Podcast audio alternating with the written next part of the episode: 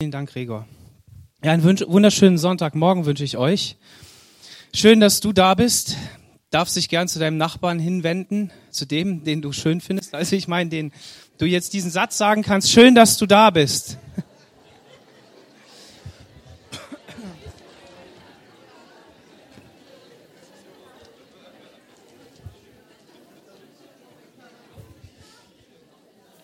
Ja, gestärkt aus dem Gottesdienst gehen das hast du schön gesagt, Gregor.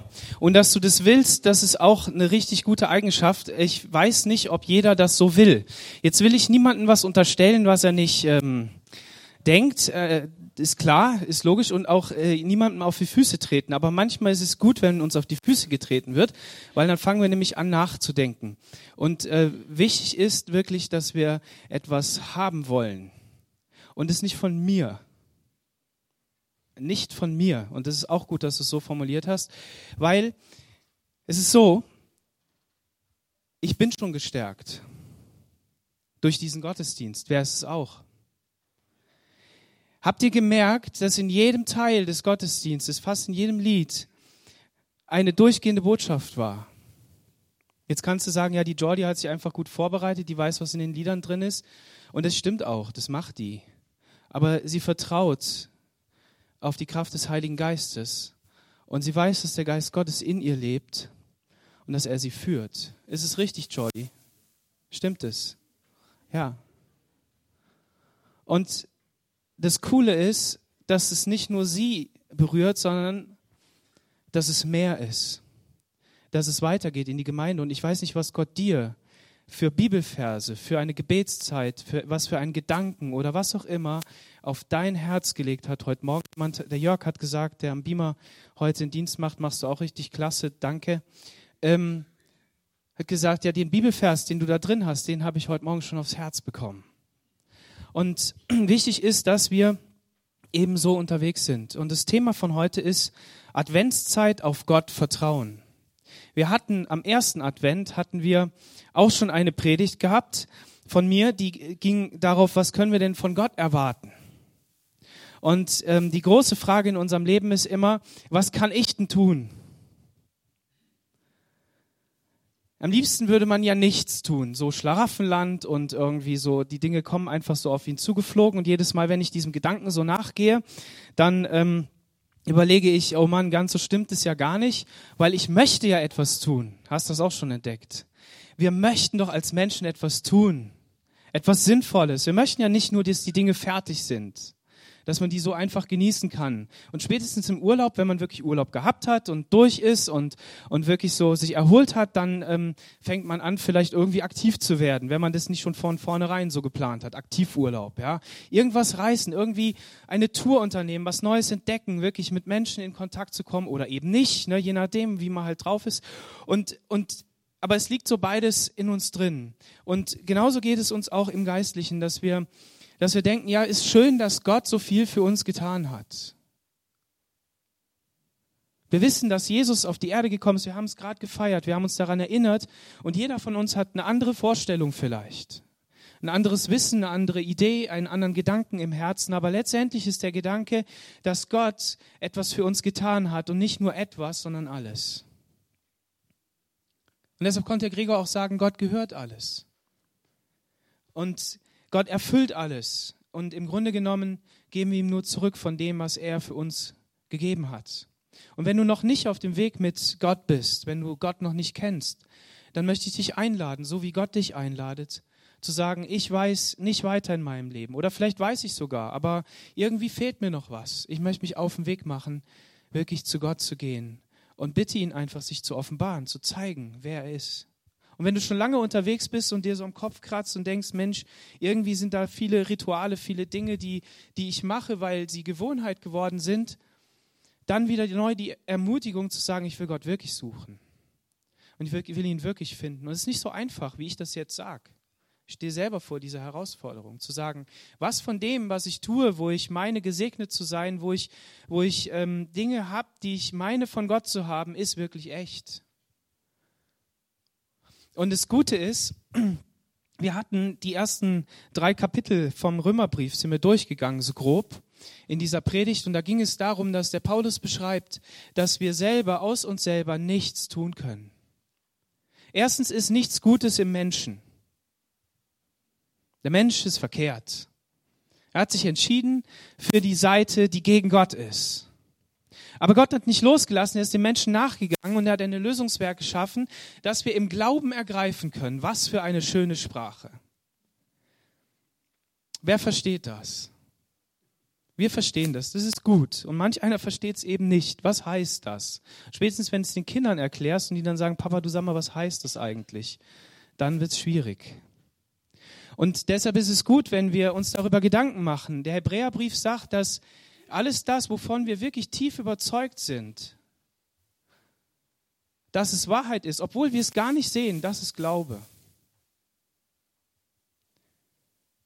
Und dieser Glaube, der davon überzeugt ist, dass das, was Gott geschenkt hat, den wir nicht sehen können, den wir nicht anfassen können,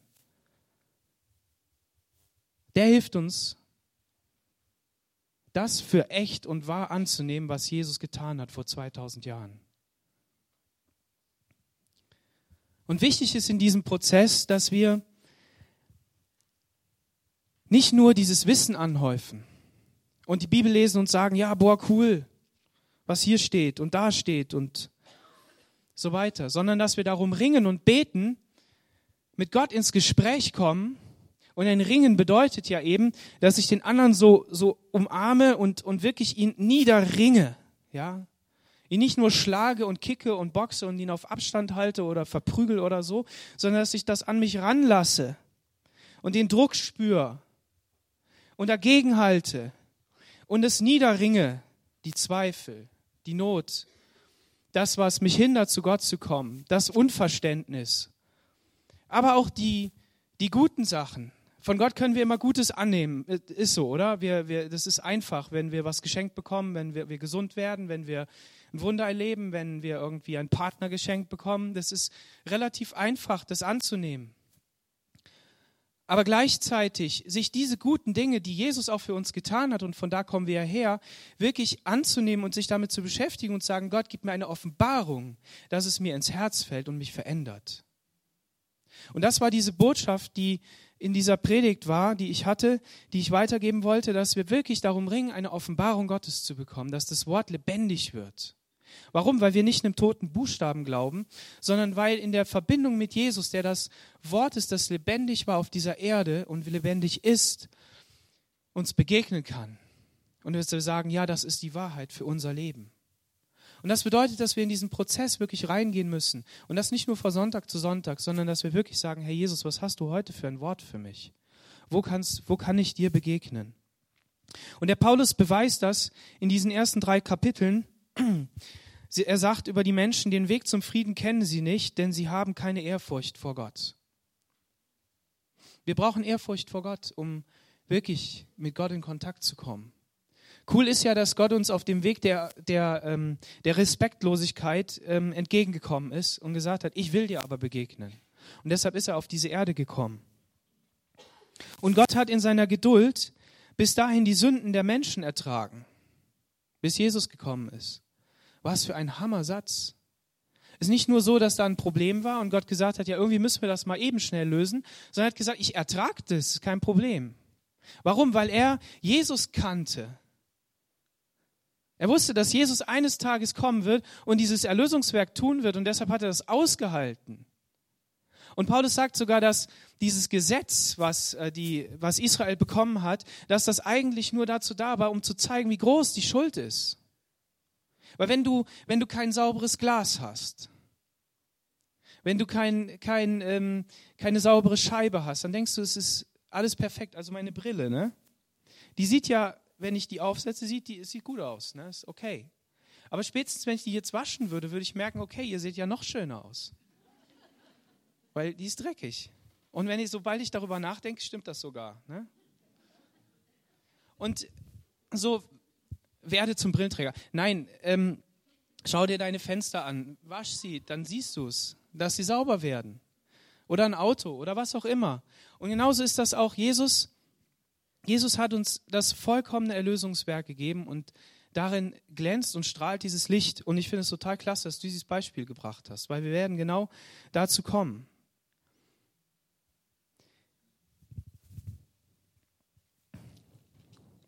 Im Kapitel 4 des Römerbriefs, da heißt es in Vers 3, Abraham setzte sein ganzes Vertrauen auf Gott und so fand er Gottes Anerkennung. Paulus hat gesagt, aus Glauben hat Abraham das erreicht, was es zu erreichen gibt, nämlich, dass er wirklich durchgebrochen ist. Gott hat ihn gerufen, er hat diesem Ruf geglaubt und er ist gegangen. Aber in dem Gehen hat er sein Vertrauen auf Gott gesetzt. Das ist der Teil, den wir tun können. Wir können nicht sagen, ja, ich tue hier ein gutes Werk und da ein gutes Werk, weil Paulus hat gesagt im, im Kapitel 3, im Kapitel vorher, dass unsere eigene Leistung nichts beitragen kann. Deine Leistung kann zum Erreichen der, der Gottes, der Erlösung, des vor Gott Gerechtseins nichts beitragen. Und das ist der Kampf, in dem wir stehen, immer wieder. Bin ich gut genug, dass Gott ein Wunder an mir tun kann? Bin ich gut genug, dass, dass, ich, dass ich bestehen kann, dass mein Tag zufrieden zu Ende geht? Dass ich meine Arbeit gut mache, dass ich, dass ich in den Herausforderungen bestehe? Und dann muss man sagen, du bist nicht gut genug. Als Mensch bist du nicht gut genug. Aber was du tun kannst, ist dein Vertrauen auf Gott setzen. So, wenn du also mit Gott noch nichts zu tun hast und sagst, ich gehe die, ich gehe jetzt auf Gott zu, dann sage ich dir, auf dich und deine Leistung brauchst du nicht zu setzen, sondern du musst das Vertrauen auf Gott setzen.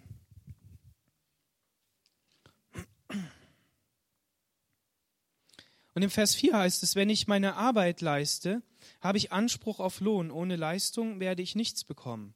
Aber bei Gott ist es anders. Bei ihm werde ich nichts erreichen, wenn ich mich auf meine guten Taten berufe. Nichts. Nur wenn ich Gott vertraue, der mich trotz meiner Schuld freispricht, dann kann ich vor ihm bestehen.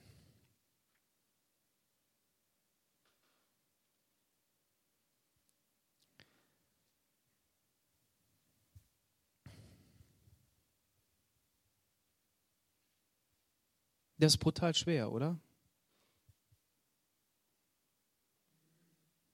daran wirklich festzuhalten, jeden Tag sein Vertrauen auf Gott zu setzen, dass er es schaffen wird, dass er es hinbringt, dass er das Werk tut. Und gleichzeitig wissen wir ja auch, wir dürfen nicht alle Dinge laufen lassen. Wir können jetzt nicht einfach tun und lassen, was wir wollen und sagen, naja, Gott wird schon. Sondern wir strengen uns ja doch an, die, die, ähm, die Sünde zu lassen, das, was Gott nicht gefällt, aus unserem Leben wegzulassen, wirklich danach zu, uns auszurichten, darauf zu fokussieren, dass wir die Freundlichkeit Gottes nach außen zeigen, dass wir liebevoll mit Menschen umgehen. Aber das Ziel dieses Prozesses oder dieser, dieser Handlung ist, dass ich aus einem vollkommenen Vertrauen zu Gott komme und aus einer Kraft, die nur er geben kann.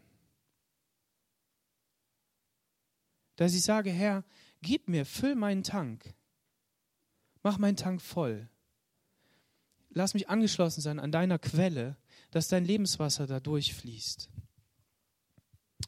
Wir sind ja in, mitten in der Vorbereitung auf Weihnachten.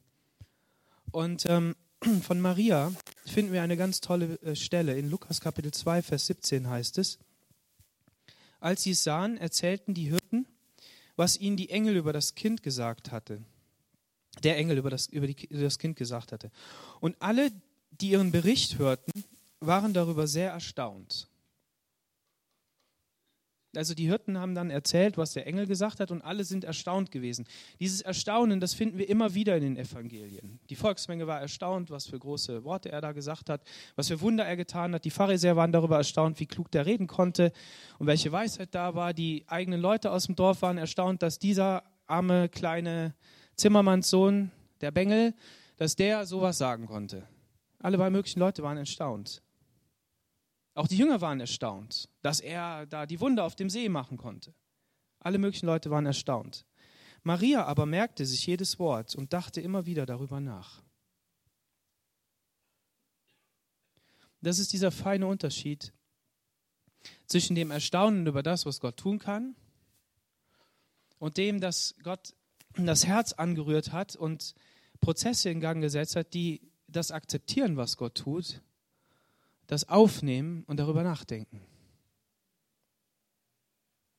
Und im Psalm 1 liegt da eine Verheißung drauf. Glücklich ist wer Freude am Gesetz des Herrn hat und nachdenkt und darüber nachdenkt, Tag und Nacht.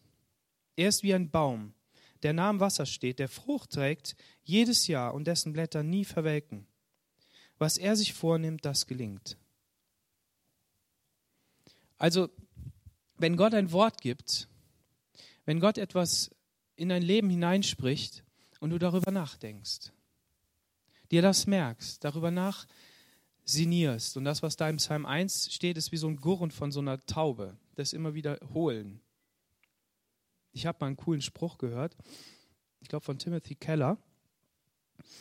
Er sagte, ähm, das Meditieren der fernöstlichen Religionen ist, hat das Ziel, leer zu werden, möglichst leer, damit man sich sozusagen im Nirvana auflöst. So ungefähr würde ich das jetzt interpretieren.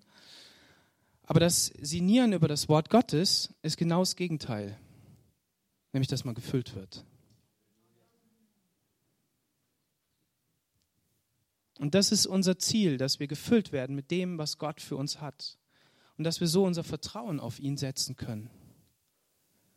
Wir dürfen dankbar sein, weil Gott uns die Schuld vergeben hat. Und jeder weiß selber, welche Schuld er hatte. Und welche Schuld er auch immer wieder so hat, die man immer wieder abwaschen muss. Aber das führt uns in die Dankbarkeit. Aber gleichzeitig dürfen wir dieses Vertrauen annehmen oder haben in das, was Gott tun will, den Prozess, den Gott gehen möchte mit uns. Und die Sache ist ja die, das ist ja keine Kurve, die linear nach oben geht, die einfach nur steil nach oben geht, im Sinne jetzt, dass es menschlich gesehen alles super ist. Oder wer könnte sagen, nach 30 Jahren oder sowas, dass in seinem Christenleben immer alles bergauf gegangen ist. Und ich will jetzt nicht sagen, dass da auch Fehler passiert sind, sondern, sondern du merkst ja, Gott hat viel getan in meinem Leben, es ist viel passiert, Gott hat auch einiges verändert und könnte noch mehr, klar. Aber es ist nur bergauf gegangen. Man könnte darunter schreiben, was für ein Traum. Das könnte man menschlich doch nicht sagen. Würde ich behaupten. Sondern es hat viel mit der Herausforderung zu tun, immer wieder sich auf diesen Weg zu machen, immer wieder zu sagen, ja, ich setze mein Vertrauen auf Gott. Und wenn ich es dann mit der Brille Gottes anschaue, wenn ich es dann anschaue, was hat Gott getan und wie viel, wie viel hat er wirklich getan, dann muss man sagen, auch wenn das nicht alles Hochglanz ist, aber Gott hat Werte hineingelegt. Gott hat ähm, Dinge veredelt. Er, hat, er ist diesen Prozess mit mir gegangen. Und dieses Nachdenken über Gottes Wort, über das, was er in dein Leben hineingesprochen hat, ob, du, ob aufgrund des Wortes Gottes in der Bibel, das dir wichtig geworden ist, ob aufgrund einer Prophetie oder was auch immer, jemand hat etwas in dein Leben hineingesprochen. Ähm, hast du daraus Leben geschöpft. Und in dem Moment, wo du das vergisst, gehst du von Gott weg. Und so heißt es über das Volk Israel. In Jeremia 18, Vers 15 heißt es, mein Volk jedoch hat mich vergessen. Vergessen. Oder in 2 Vers 32, aber mein Volk vergisst mein ewiglich. Dieses Volk Israel wurde ja von Gott geführt. Die haben alles bekommen. Sie haben auch immer wieder Propheten gehabt. Und sie haben immer wieder die Aufforderung gehabt, zu Gott umzukehren und, und hinzukommen und zu, und zu sagen, Gott, wir wollen dich annehmen. Und er hätte sich angenommen. Aber der Punkt ist, dass sie ihn vergessen haben. Und das sind nicht nur zwei Bibelstellen im, im Jeremia, sondern es sind ewig viele. Ich lese gerade Jeremia und frage mich, wie kann man nur so ein Buch schreiben? Also was für ein Elend.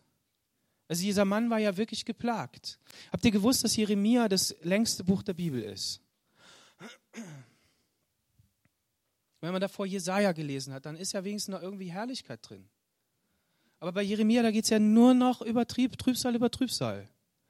Natürlich weiß ich, dass da auch Perlen drin sind und alles klar, aber ich wollte das mal betonen. Und es ist ja die Zuspitzung der Sünde und der, der Verkommenheit des Volkes Gottes. Die Zuspitzung darin, dass Propheten, die sich Propheten nannten, und Jeremia nennt die auch Propheten, irgendetwas erzählen, dass, ähm, dass sie wieder zurückgeführt werden aus der Gefangenschaft, die Instrumente aus dem Tempel wieder, wieder herkommen und so weiter. Und der Jeremia, der jetzt wirklich Gottes auf, in Gottes Auftrag redet, wird einfach verkannt, abgewatscht, ins Gefängnis geschmissen, wird, wird unterdrückt. Und der arme Kerl kriegt von Gott auch noch die Zusage, ich werde dich beschützen. Halleluja. Nicht nur einmal, sondern er musste diesen Weg mitgehen. Also wenn wir Gott vergessen, wenn wir das vergessen, was er in unser Leben hineingesprochen hat, dann gehen wir auf krummen Wegen.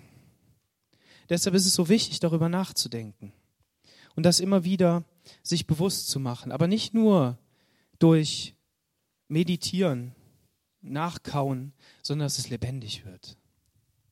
Und ich möchte nochmal drei Aspekte hier betonen.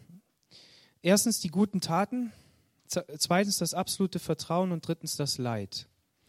Der Paulus beschreibt hier in seinem, in seinem Brief, dass diese guten Taten, dieses Leistungsprinzip, was wir ja auch total kennen aus unserer Gesellschaft, Leistung, Leistung, Leistung, Leistung, noch was rauspressen und so weiter, dass das vor Gott nicht zählt. Warum? Weil selbst wenn der Abraham die guten Taten in den Vordergrund stellen würde und sagen würde, das habe ich geleistet und Gott einen Haken hintermachen würde, sagt, stimmt, dann hätte Gott ja keine Ehre. Also nicht nur, weil das nicht ausreicht, weil das nicht gut genug ist, sondern auch, selbst wenn es stimmen würde, würde Gott keine Ehre kriegen durch deine guten Taten, die du selber getan hast. Und das war das, was mich so bewegt hat, als ich das gelesen habe. Jetzt nicht in, der Vorbereitung zur Predigt, sondern davor, ist mir das so deutlich geworden.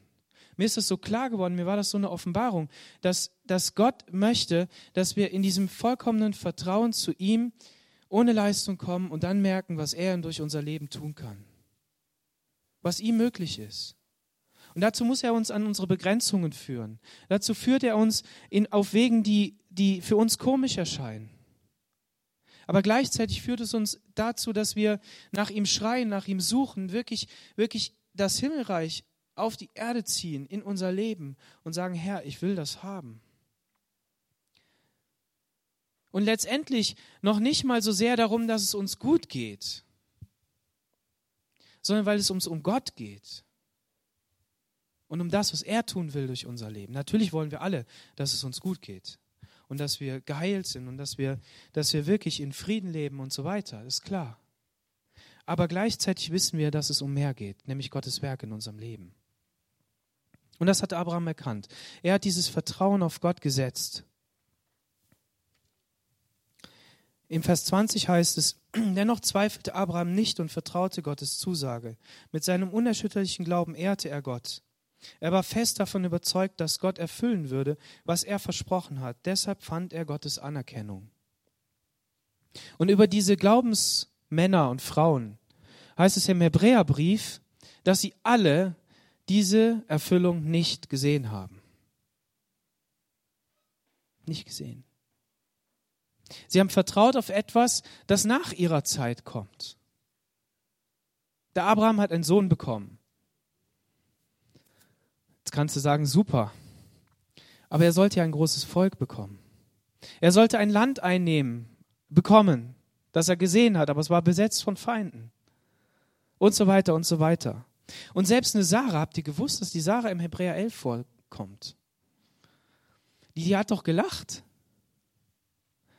Also in der Geschichte selbst im Alten Testament finde ich nichts Gutes da. Also nichts Negatives in dem Sinne, aber nichts Gutes. Also wo du sagen könntest, ja, ist klasse. Auch ein Simson wird da aufgezählt. Und das entspannt mich, weil ich denke, hey cool, Gott ist doch nicht so kritisch.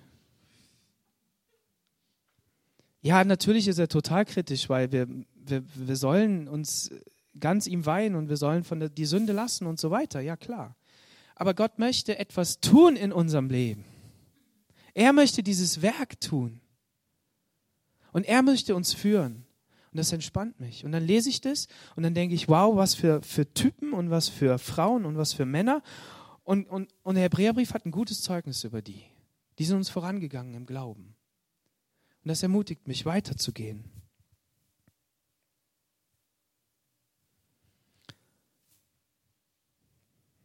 Und wann hat Abraham diese Anerkennung bekommen, fragt er.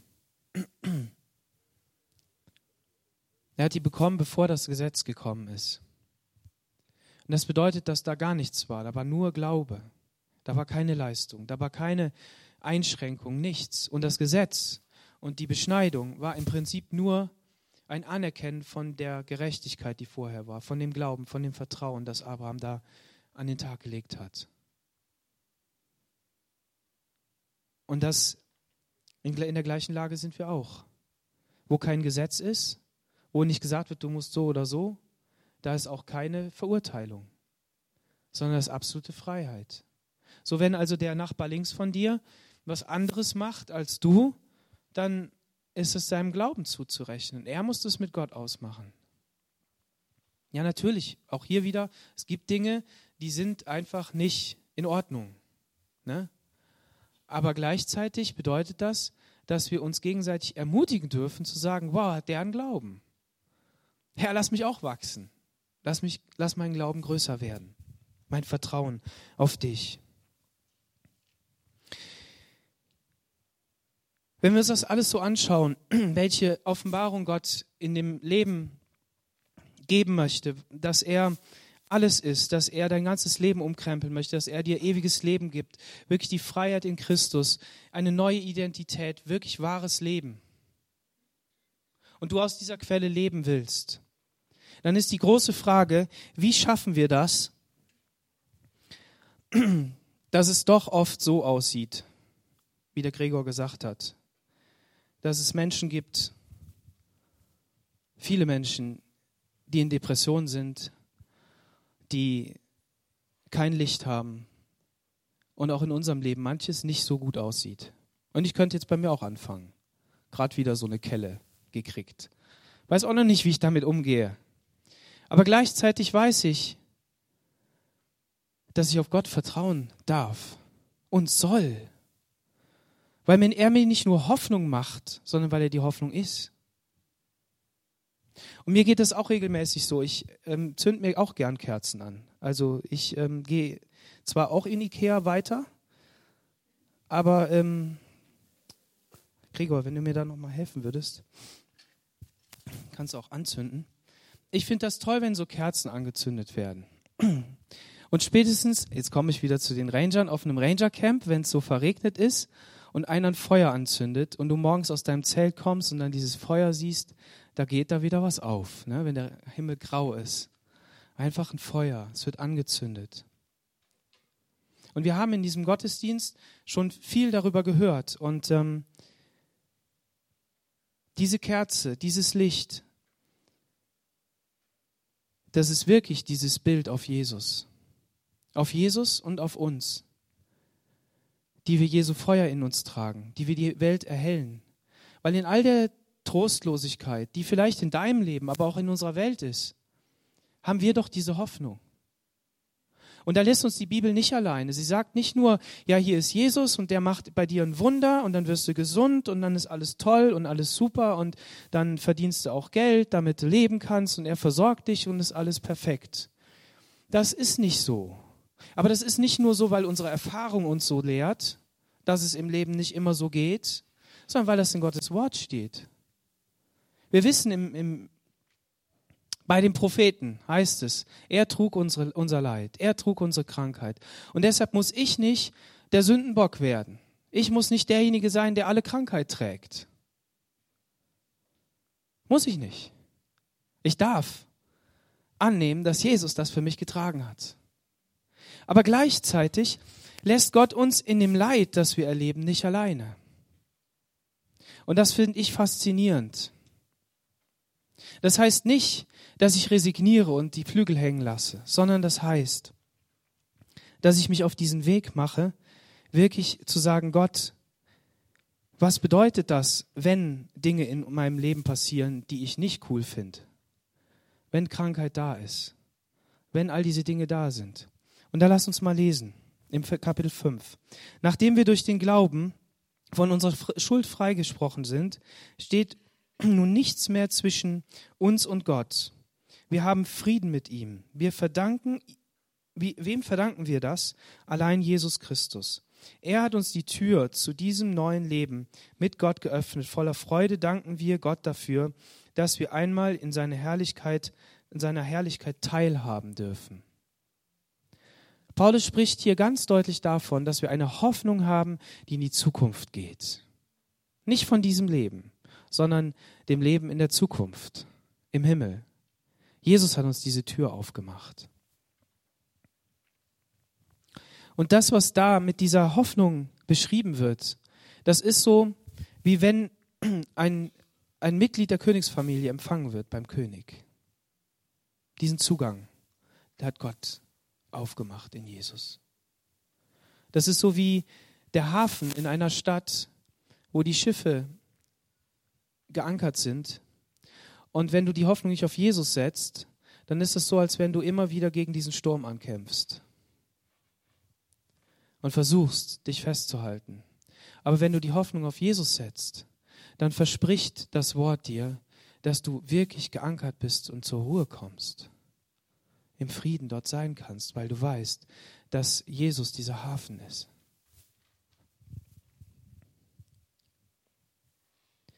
Doch nicht nur dafür sind wir dankbar. Und an dieser Stelle möchte ich bewusst eine andere Übersetzung nehmen. Nicht, weil ich mir den Text aussuche, sondern ich muss eine nehmen, die näher am Grundtext dran ist. Weil in der Hoffnung für alle hier leider etwas unterstellt wird, was nicht richtig ist. Nicht allein das, sondern wir rühmen uns auch in den Bedrängnissen, da wir wissen, dass die Bedrängnis Ausharren bewirkt. Das Ausharren aber Bewährung die Bewährung aber Hoffnung. Die Hoffnung aber lässt nicht zu Schanden werden, denn die Liebe Gottes ist ausgegossen in unsere Herzen durch den Heiligen Geist, der uns gegeben worden ist.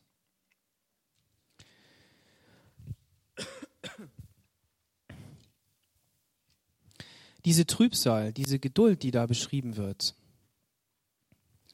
ihr müsst müssen bedenken, in der Zeit, in der die gelebt haben, haben die wirkliche Bedrängnis gehabt. Wir erleben ja heute im Luxus. Wir haben keine Verfolgung, wir haben keine irgendwelche gearteten Repressalien, so im Allgemeinen. Ne? Wir hier. Woanders sieht es anders aus. Und Paulus schreibt das hier rein. Aber er meint nicht nur das, sondern er meint, dass es geistliche Missstände geben kann in der Gemeinde, im Reich Gottes überhaupt. Man kann einen ungläubigen Ehepartner haben. Man kann mit den Kindern nicht zurechtkommen. Oder mit den nahen Verwandten. Man kann auch ein Leid haben, weil man sich entschieden hat, nicht irgendwen zu heiraten, sondern ehelos zu bleiben. Zumindest so lange, bis man einen findet, der auch Gott liebt.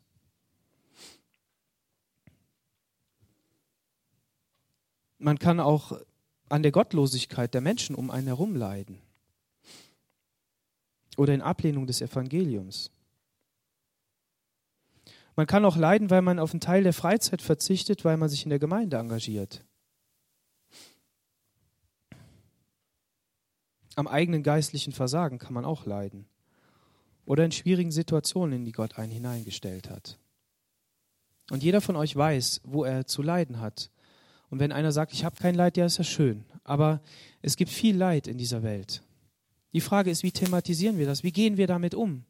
Haben wir diesen Erwartungsdruck und machen wir den, machen wir den auch, dass Menschen mit ihrem Leid nirgendwo mehr hinkommen können und sagen können, wie kann ich hier zur Ruhe kommen? Weil ich sage, du musst ja geheilt werden, steht ja da. Jesus hat ja schon alles getragen, du musst ja gesund werden. Das ist Psychoterror. Darum geht es nicht sondern es geht darum, dass das Wort Gottes im Hebräerbrief sagt, er hat durch Leid den Gehorsam gelernt. Jesus. Den Gehorsam. Die Frage ist, dürfen wir uns da einfach drüber stellen und sagen, ja, nee, wir nicht, weil er hat ja schon? Ich glaube nicht. Das bedeutet nicht, und das, ist, das hatte ich ja schon ange, angedeutet, dass wir jetzt einfach sagen, ja Leid, komm her, wir wollen dich haben. Oder dass wir resignieren und sagen, ja, ist ja alles egal, dass wir da geistlich nicht kämpfen, sondern es heißt, dass wir genau in dieser Situation hier, und das, das beschreiben eben diese Worte, uns nicht unterkriegen lassen, sondern dass wir durch, durch die Geduld, wie heißt es in dem Vers? Die Bedrängnis, die führt zu Ausharren. Ausharren, Geduld, standhaft zu bleiben, zu überwinden, stark zu werden. Es ist nicht die, nicht die eigene Kraft, sondern wir, wir haben diesen Anker in Jesus. Wir haben dieses Vertrauen, dass er das Werk in uns tun kann. Und was wir jetzt machen ist, wir gehen aktiv drauf und sagen, Herr, lass mich aushalten. Ich kämpfe dagegen. Ich weise den Feind in die Schranken. Ich, ich lasse nicht zu, dass er meine Familie übermannt. Und ich bete für meinen Ehepartner. Ich bete für meine Kinder. Ich, ich bete für meinen Chef. Und ich bete für meine Kollegen. Und ich bete gegen meine Krankheit. Ich mache das alles, aber lass mich nicht verzweifeln. Sondern ich weiß, dass das keine Schelte von dir ist, dass das keine Ohrfeige von dir ist, dass du die Krankheit zulässt, weil ich doch so böse bin. Sondern du hast alles getragen. Und zu deinem Moment, wo du das willst, wirst du mich heilen und heile mich jetzt. Und wenn nicht, dann will ich trotzdem an dir festhalten. Dann will ich stark werden in dir. Warum? Weil der Paulus hier sagt, dass dieses Leid uns stark macht. Dieses Aushalten, dass es wird hier etwas, ich will nicht sagen produziert, sondern erschaffen von Gott in dir. Und die Ausdauer, die ist auch nicht passiv. Das Wort, was hier verwendet wird, ist nicht passiv, sondern diese Ausdauer ist eine aktive Ausdauer. Jetzt erst recht. Ich gehe mit Gott diesen Weg. Ich mache das. Ich, ich werde mich nicht unterkriegen lassen von dem sondern ich will, dass mein Glaube gestärkt wird, dass er stark wird, dass Gott etwas tun kann und ich weiß ganz genau, mein Anker ist Jesus und dann lese ich nochmal die Kapitel davor. Ich weiß das, ich weiß, dass er das alles getan hat und dass er das für mich gegeben hat und dass ich an seiner Quelle angeschlossen bin, aber ich möchte es auch. Und wenn ich dann wieder da niederliege und denke, am Abend sind meine Kräfte auch da nieder. Mir geht es oft so, dass ich denke, ja, heute ist der Tag, ne? Und dann, dann bete ich und dann ist gut und am Abend bin ich wieder platt. Und dann und dann denke ich so, ja. Und dann komme ich damit zu Gott und dann sage ich, Herr, gib mir Kraft.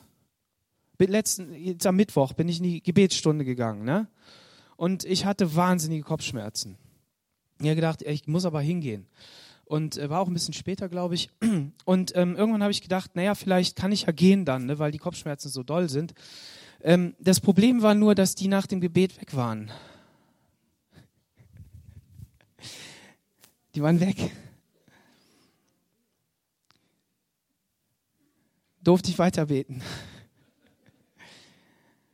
Ja, ich habe mit mir gerungen, ja, mit dem, was, was, was, was ich wollte, was, was nicht in mir war, aber Gott hat etwas getan und die waren weg. Das ist cool, ja. Geht nicht immer so, aber ich will euch ermutigen.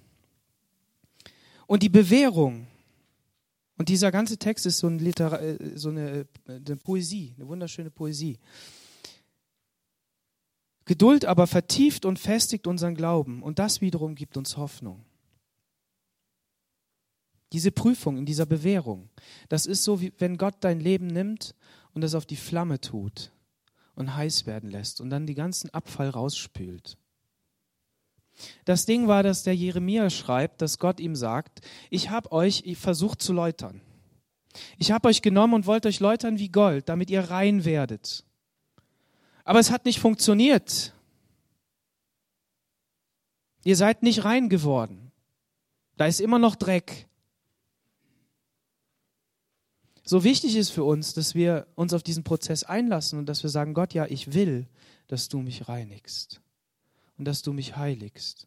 Und da merke ich bei mir persönlich, das ist jetzt meine Erfahrung, das muss euch nicht so gehen. Dass wenn ich mich da anstrenge und sage, Herr, ja, wie soll denn das jetzt gehen? Jetzt versuche ich es am nächsten Tag wieder. Ich, ich, ich, Und das nicht nur so, ja, ich versuche es am nächsten Tag wieder, sondern wirklich mit diesem ernsthaften Gedanken, Herr, wie soll das, wie funktioniert das jetzt? Ich, ich, will ja, ich will ja was machen und boah, der Tag war echt blöd irgendwie. Nur ich muss wahrscheinlich noch lernen, dass ich auch mit dem wirklich wieder zu Gott gehe und sage, Herr, ja, guck dir das an, wie, wie das war. Und aus meiner Sicht war das nicht gut.